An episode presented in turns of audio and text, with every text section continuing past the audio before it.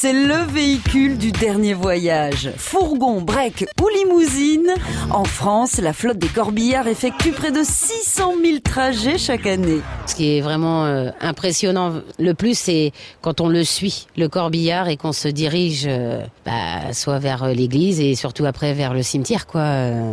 1909, l'année où on a pris la place du mort. Corbillard, tu m'amènes au corbillard.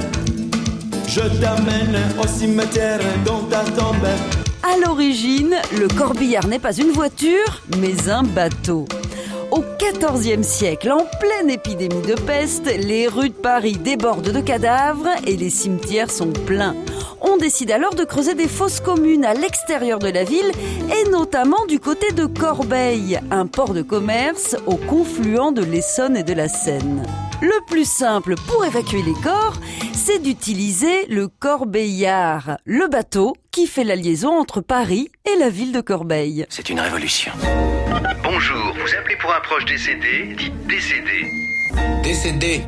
Le premier corbillard motorisé circule à Chicago le 15 janvier 1909. Ce jour-là, on enterre Wilfried Prune, un chauffeur de taxi. Pour lui rendre hommage, l'entreprise de pompes funèbres fixe son cercueil sur le toit d'une voiture. La formule est un succès. Rapidement, toutes les grandes marques automobiles conçoivent leur corbillard. Oh, par exemple, César, vous faites le croque-mort maintenant Oh oui, euh, c'est un estrade. Ah Et César, c'est loin d'ici le cimetière Il y a quelques années, les gendarmes de la Drôme ont eu la surprise de flasher un corbillard à 159 km heure sur l'autoroute.